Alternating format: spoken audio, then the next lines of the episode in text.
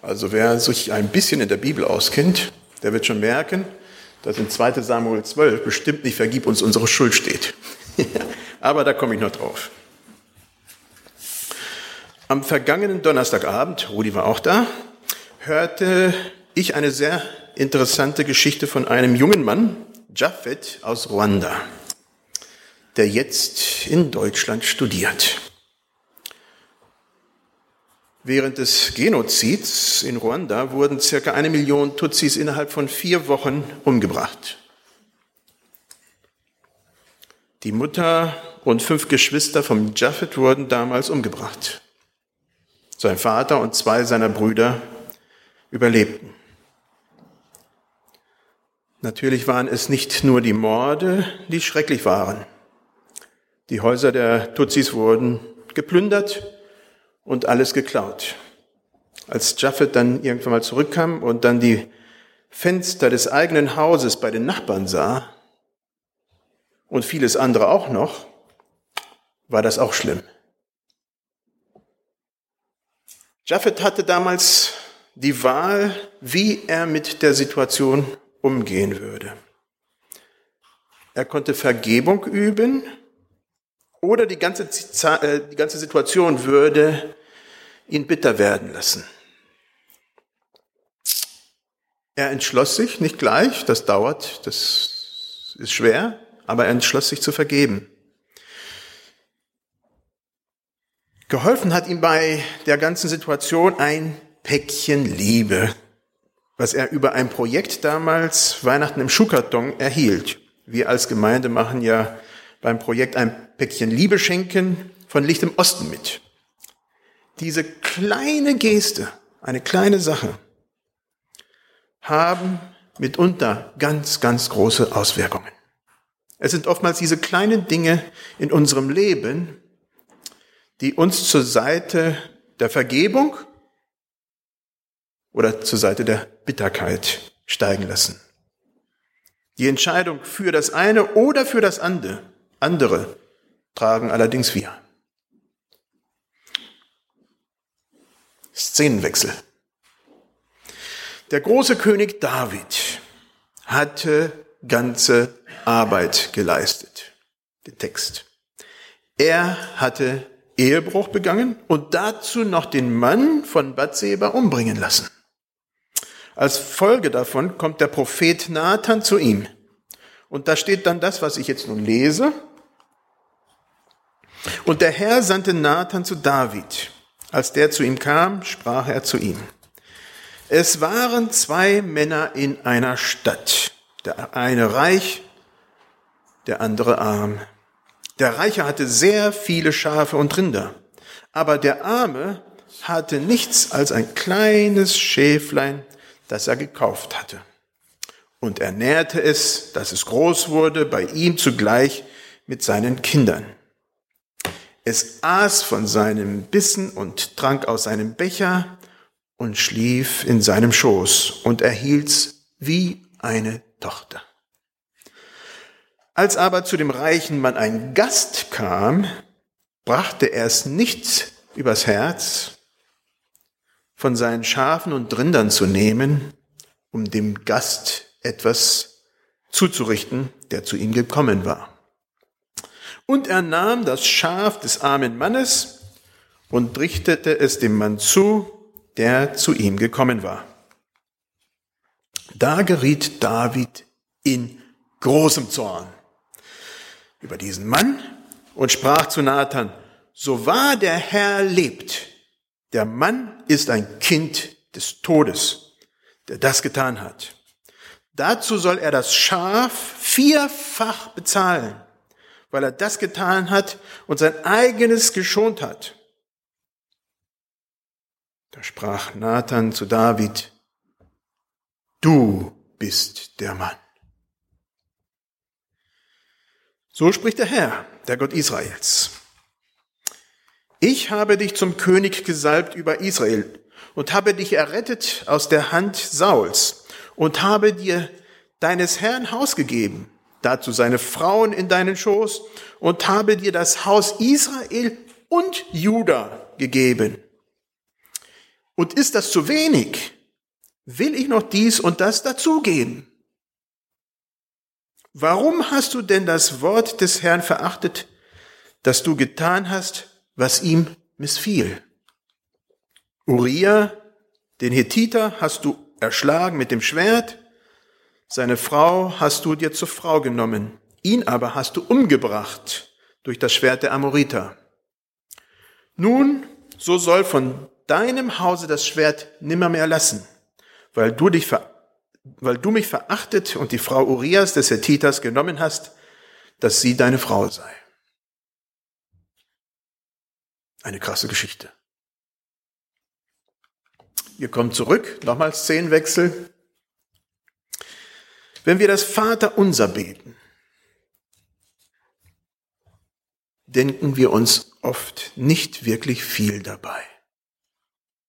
So meine Vermutung. Es kommt ganz leicht von den Lippen. Eigentlich sollten wir darüber aber länger nachdenken. Heute gehe ich auf den Teil des Vaterunsers ein, bei dem wir beten, vergib uns unsere Schuld, wie auch wir vergeben unseren Schuldigern. Die Elberfelder Übersetzung kommt dem, was eigentlich da steht, etwas näher. Da steht, und vergib uns unsere Schulden, wie auch wir unseren Schuldnern vergeben haben. Ursprünglich ist dieses Gebet keine hohe geistliche Übung, sondern eine ganz praktische Feststellung. Die Gläubigen waren zur Zeit Jesu dafür bekannt, dass sie denen, die finanzielle oder anderweitige Schulden bei ihnen hatten, ihnen diese Schulden erließen. Das war Fakt. So ist die Bitte an Gott ganz praktisch. Ich würde es jetzt personifiziert so formulieren. Vater, vergib mir meine Schuld, die ich bei dir habe, wie ich auch selbstverständlich meinen Nächsten seine Schulden, die er bei mir hatte, erlassen habe. Wow. Das ist schon eine Nummer mehr. Das ist schon, ouch. Jetzt hören wir von Rudi ein paar solcher Beispiele.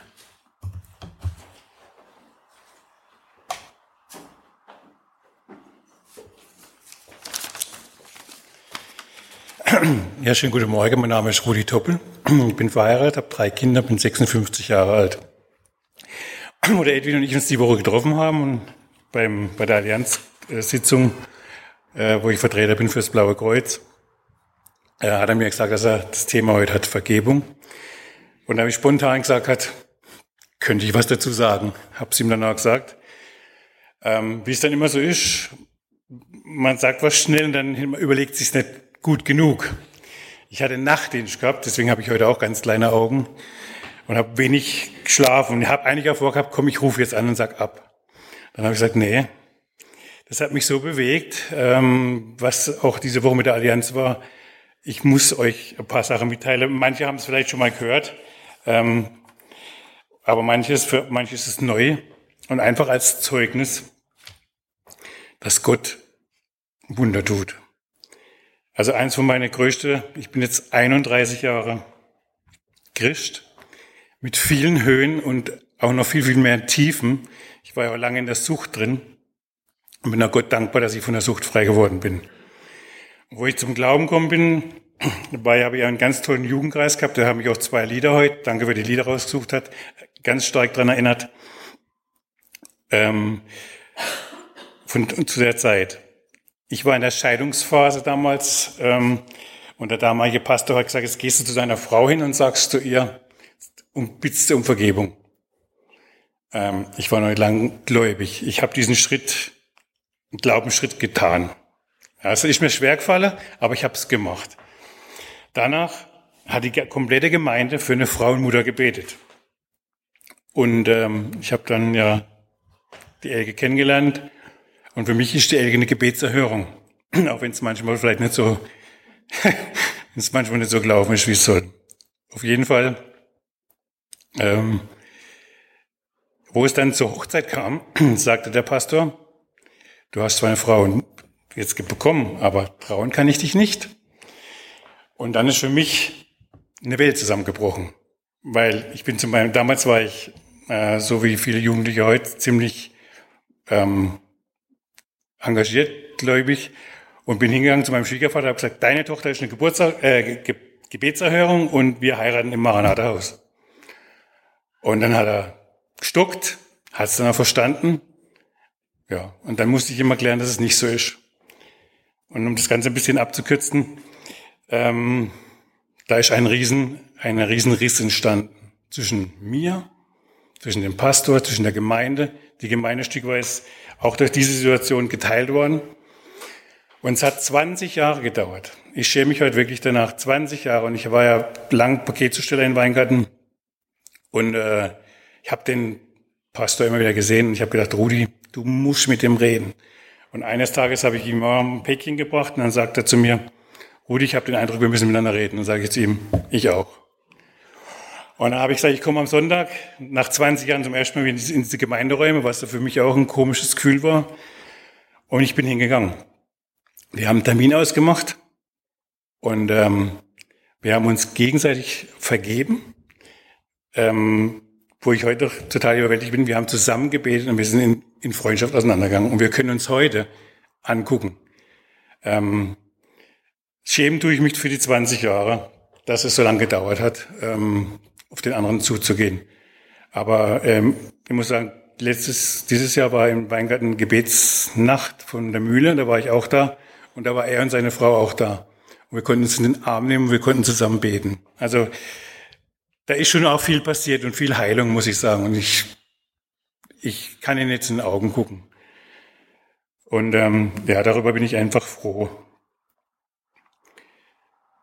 Ich will noch zwei, zwei Sachen kurz erzählen. Stehen noch viel, viel mehr Sachen bei mir drauf. Eine Sache ist, ich war letztes Jahr bei einem Männerwochenende. Ähm, das war richtig toll. Und ich hatte, das tut mir auch leid, ich hatte zu den Katholiken ein ganz komisches Verhältnis. Für mich waren Katholiken Katholiken, aber die waren keine Christen. Tut mir leid, ich habe falsch, ja, falsche Prägung, sage ich ganz klar. Auf jeden Fall abends, wo wir dann im Bett liegen, ich lag mit zwei Katholiken in einem Zimmer, sagte eine, wir lesen jetzt noch einen Psalm und dann machen wir eine Gebetsgemeinschaft. Ups, ups, habe ich dann gedacht. Und am anderen Morgen bin ich dann zu den, es waren viele Katholiken in dem Wochenende da, ähm, gläubige Katholiken, muss ich dazu sagen. Ähm, und ich habe dann die Menschen dahinter gesehen. Also nicht mehr die, die, die Kirche, sondern die Menschen. War eine falsche Prägung von mir. Ich habe mich entschuldigt und ich habe auch gemerkt, wie, wie die, wie die es mir vergeben haben. Ja, und ich bin ganz anders äh, mit der Sache dann hier noch umgegangen. Und ich war viele neue katholischen Freunde dazu gewonnen. Und das dritte, ja, das war letztes Jahr auf einer Freizeit. Ähm, manchmal ist es gut, wenn man, wenn man was verkehrt hört, falsche Wahrnehmung, dass man zu denjenigen dann hingeht und sich nicht, ähm, dass, dass, dass man zu denjenigen hingeht und das ausspricht, was, was man jetzt missverstanden hat, und da war ich froh, dass es zum Schluss dann doch noch dazu gekommen ist. Diejenige weiß, die ich meine. Und ich bin dankbar, dass ich heute auch so sagen kann, ich versuche die Sachen gleich zu klären. Ähm, weil sonst gibt's bittere Wurzeln und bittere Wurzeln, das ist nicht gut. Das ist nicht gut. Also ich, ich habe das jetzt schon x-mal gemerkt, aber der Edwin war jetzt dabei als, als Mentor bei mir, wo ich dann sagen muss, Brüder, mit dem man sich zum Gebet trifft, braucht man einen Mentor zum Reden. Aber wir haben ihnen auch ähm, uns wieder in den Arm genommen und haben uns gegenseitig vergeben. Das ist wichtig. Das ist wirklich wichtig. Der Teufel versucht auch da uns immer wieder ja, auf eine falsche Spur zu lenken. Ja, und wenn man merkt, dass man was verkehrt macht, dann sollte man den Schritt hingehen und sagen, hey, ich bin da verkehrt. Und ich bin dankbar, dass ich in vielen Sachen, dass mir Gott ähm, viele Wege offen gemacht hat. Und ein letzten Satz ist den habe ich mir vorerst vorhin bei Dings aufgeschrieben. Dann sagt mir meine, die Elke immer zu mir, wenn du nichts Gutes zu sagen hast über jemanden, dann sage lieber nichts. Und das ist diesen Satz, den möchte man wirklich auf die Fahne schreiben, weil wenn man anfängt, was Negatives zu reden über irgendjemand, wird es immer schlimmer und man wird immer verbitterter. Und dadurch entstehen viele Gemeinden, die auseinandergehen durch Kleinigkeiten, durch wirkliche Kleinigkeiten. Deswegen hat mich auch jetzt die Allianz, wo ich da dabei war, total gefreut, was da in Karlsruhe entstanden ist. Aus Leute, wo sich früher nicht angucken konnte, wo heute zusammen auf der Bühne stehen und beten miteinander und Aktionen machen. Das finde ich einfach eine riesengroße Gnade von Gott. Dankeschön.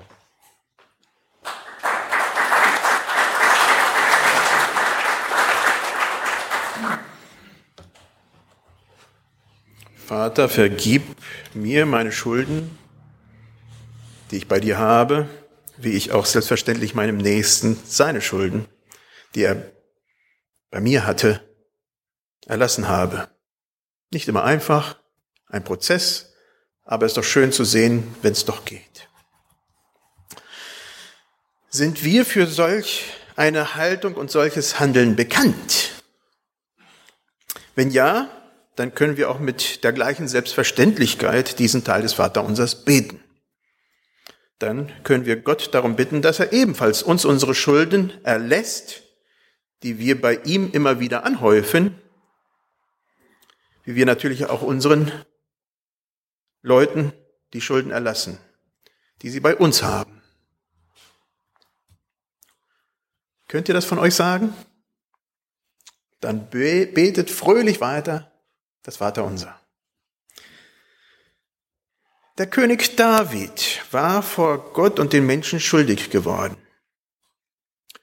Die Aussage, du bist der Mann vom Nathan, brachte das Kartenhaus von David zum Einstürzen. David hatte eine Doppelmoral gelebt und war zum Heuchler geworden.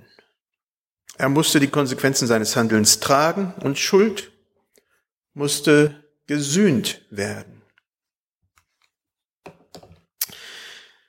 Braucht Gott es, dass wir eine Wiedergutmachung durchführen, um uns unsere Schulden zu erlassen? Nein, Gott kommt auch ohne klar.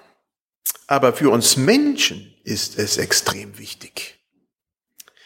Für uns als Menschen muss spürbar, fühlbar, nachvollziehbar werden, dass etwas in Ordnung gerückt wird. Ich will es mal am Beispiel des Täter-Opfer-Ausgleichs veranschaulichen. Wer sich im Rechtssystem ein bisschen mehr auskennt, der kennt es besser. Seit 1994 ist das Täter-Opfer-Ausgleich im deutschen Gesetz als Möglichkeit verankert. Im Prinzip ist der Täter-Opfer-Ausgleich die natürlichste Form der Konfliktbeilegung, denn ohne Staat muss die Strafe zwangsläufig zwischen Täter und Opfer geregelt werden. Es geht dabei um eine Ausgleichshandlung durch den Täter gegenüber dem Opfer. In Deutschland ist Freiwilligkeit Grundvoraussetzung. Das kann nicht erzwungen werden. Bei der ganzen Sache gibt es drei Aspekte. Aufarbeitung der Tat, die Befriedung des Konflikts, das ist zweitens, und drittens Aushandlung der Wiedergutmachung. Ich will ein einfaches Beispiel geben. Ich klaue meinem Nachbarn das Fahrrad. Ist noch nicht vollkommen zum Glück. Als erstes muss ich die ganze Angelegenheit aufarbeiten. Es kommt zur Begegnung mit dem Nachbarn. Ich muss erklären, was ich getan habe und warum. Was ich mir dabei gedacht habe. Der Nachbar muss erklären, wie stark ihn mein Verhalten verletzt hat. Wie er enttäuscht ist. Als nächstes kommt die Befriedung. Wir reden gemeinsam über das, was gelaufen ist. Ich entschuldige mich bei meinem Nachbarn für das, was ich getan habe. Ich zeige Reue. Der Nachbar kann das zumindest erst einmal stehen lassen. Als drittes kommt die Wiedergutmachung. Nun muss ich nicht nur das Fahrrad zurückgeben, ja, zum Beispiel, das wäre mal ganz gut, sondern dem Nachbarn zumindest auch beweisen, wie sehr mir die ganze Situation leid tut. Der Nachbar muss spüren, dass ich die ganze Sache wirklich ernst meine. Und ich muss spüren, dass das nicht einfach nur eine Bagatelle war. Theologisch nennt man diesen dritten Punkt Schuldsühnen. Dazu drei Beispiele. Martin Luther hat sich zu seiner Zeit über den ganzen Ablasshandel stark geärgert, weil durch die Geldzahlungen Vergebung durch die katholische Kirche ausgesprochen wurde, ohne dass echte Reue notwendig war. Wiedergutmachung war eliminiert worden. Zweites Beispiel. Beim sehr eindrucksvollen Film The Mission. Wer kennt den Film? Oh, es sind ja wenige. Wow. Also schon noch ein ein eindrucksvoller Film, muss ein Mann namens ein Soldat namens Mendoza, ehemaliger Sklavenjäger, seine superschwere Rüstung den Hang bei den Iguazu-Fällen hochschleppen. Mit ganz viel Mühe als selbst auferlegte Strafe. Er geht zu den Indianern da oben.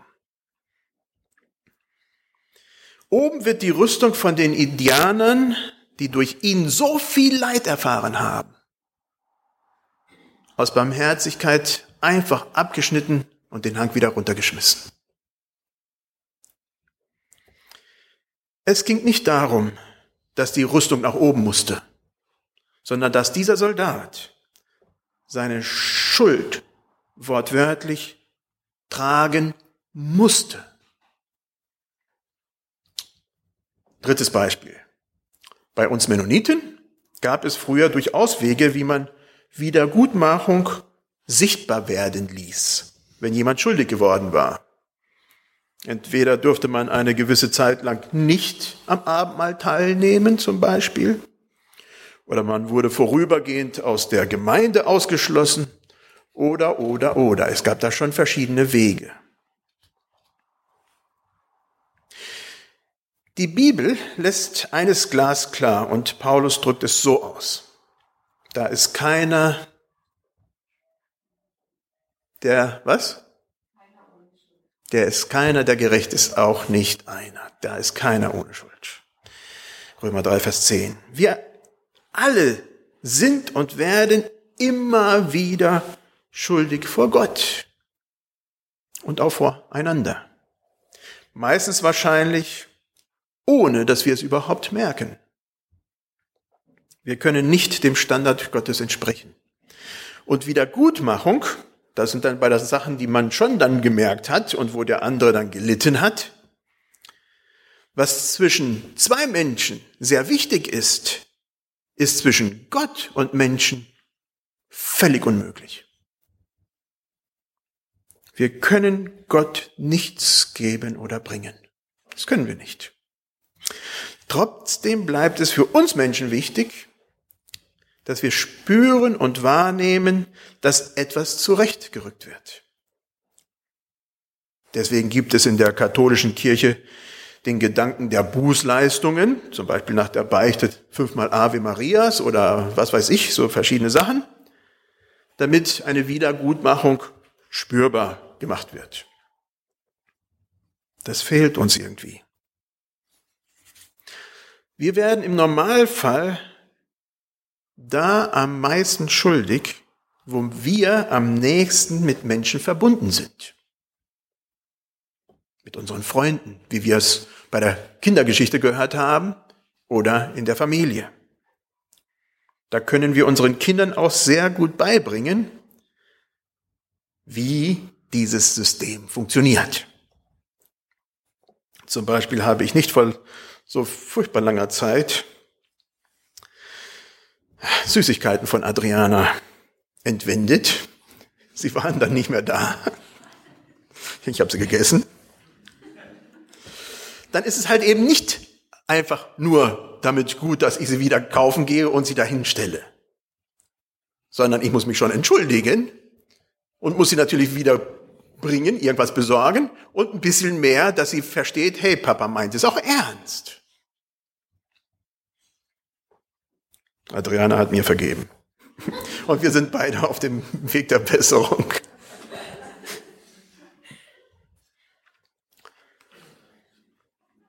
Erlösung. Wenn wir von Schuld sprechen, können wir nicht umhin, auch von Erlösung zu reden. Das Leben Jesu steht genau dafür. Jesus kam, um und befreite Menschen von ihren dämonischen Gefangenschaften, die sie hatten. Er machte Gesunde krank, er vergab Sünden und vieles mehr. Oh, er machte Kranke gesund. Entschuldigung, nicht Gesunde krank. Das, äh, das wäre schlimm. Nein, er machte Kranke gesund. Er vergab Sünden und er machte vieles mehr. Somit sollten wir nicht überrascht sein, wenn wir im Vater unser Gebet, vergib uns unsere Schuld, wie auch wir vergeben unseren Schuldigern, das Vergeben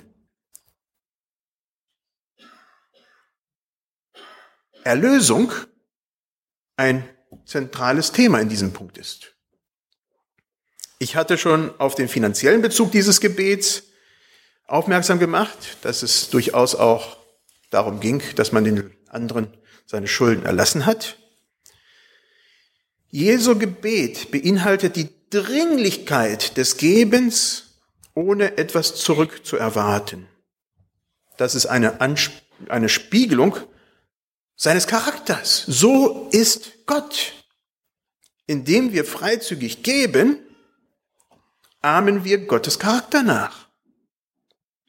Die Dimension des frohen Gebens beinhaltet sicherlich auch die finanzielle Seite, das ist die eine Seite, aber auch überhaupt ist es die Charaktereigenschaft Gottes, dass er sich frei für Menschen dahingibt. Wir dürfen ebenso auch frei geben, wie wir es von Gott empfangen haben. Wir dürfen anderen vergeben, wenn sie an uns schuldig geworden sind, wie dieser Japhet, weil Gott so gern vergibt.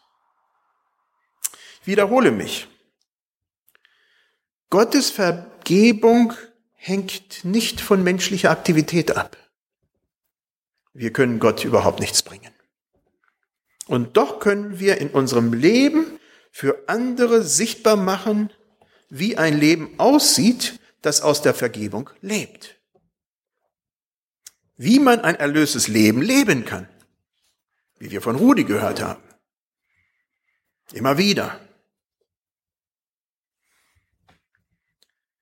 Wie man vor Gott diese Freiheit empfängt, auch frei wieder zu geben. Japheth aus Ruanda hat diese Erlösung erlebt, nachdem es ihm möglich war, denen zu vergeben, die an ihn schuldig geworden waren. Und da hat es dieses kleine Trigger gebraucht und das war dieses Päckchen, wo er etwas erhielt, was er nicht zurückzahlen konnte. David hat diese Erlösung erlebt, nachdem er schuldig an andere geworden war und Wiedergutmachung geschehen war. Wir erleben diese Erlösung, wenn wir diese Freiheit des Gebens und Vergebens üben. Prüfen wir uns selbst. Wo fällt uns Vergebung schwer? Warum? Haben wir etwa nicht von Gott erlebt, dass er uns vergibt? Ich ermutige uns, einen Blick in unser eigenes Herz zu wagen und immer wieder frei zu geben. Sei es nun Vergebung oder alles andere, alles, was wir so haben und andere Leute brauchen an Liebe, vielleicht auch mal an Gaben, so wie wir es hier sehen, alles Mögliche. Dann können wir auch mit Freuden in Jesu Gebet einsteigen, wie ich es konkret für uns umgewandelt habe und sagen, Vater, vergib uns unsere Schulden, die wir bei dir haben, wie wir auch selbstverständlich unseren Nächsten seine Schulden, die er bei uns hat erlassen haben. Amen. Ich bete noch.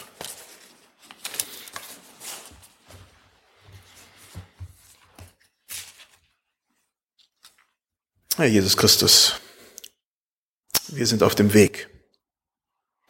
Auf dem Weg mit dir. Und manchmal fällt es uns leichter und manchmal fällt es uns schwerer. Und doch danke ich dir, dass wir auf dem Weg sind. Und dass du uns auf diesem Weg begleitest, uns vorgezeigt hast, wie Vergebung funktioniert durch dein eigenes Leben. Und dass wir das auch im Kleinen üben können und auch im Großen, Großen dann besser werden können.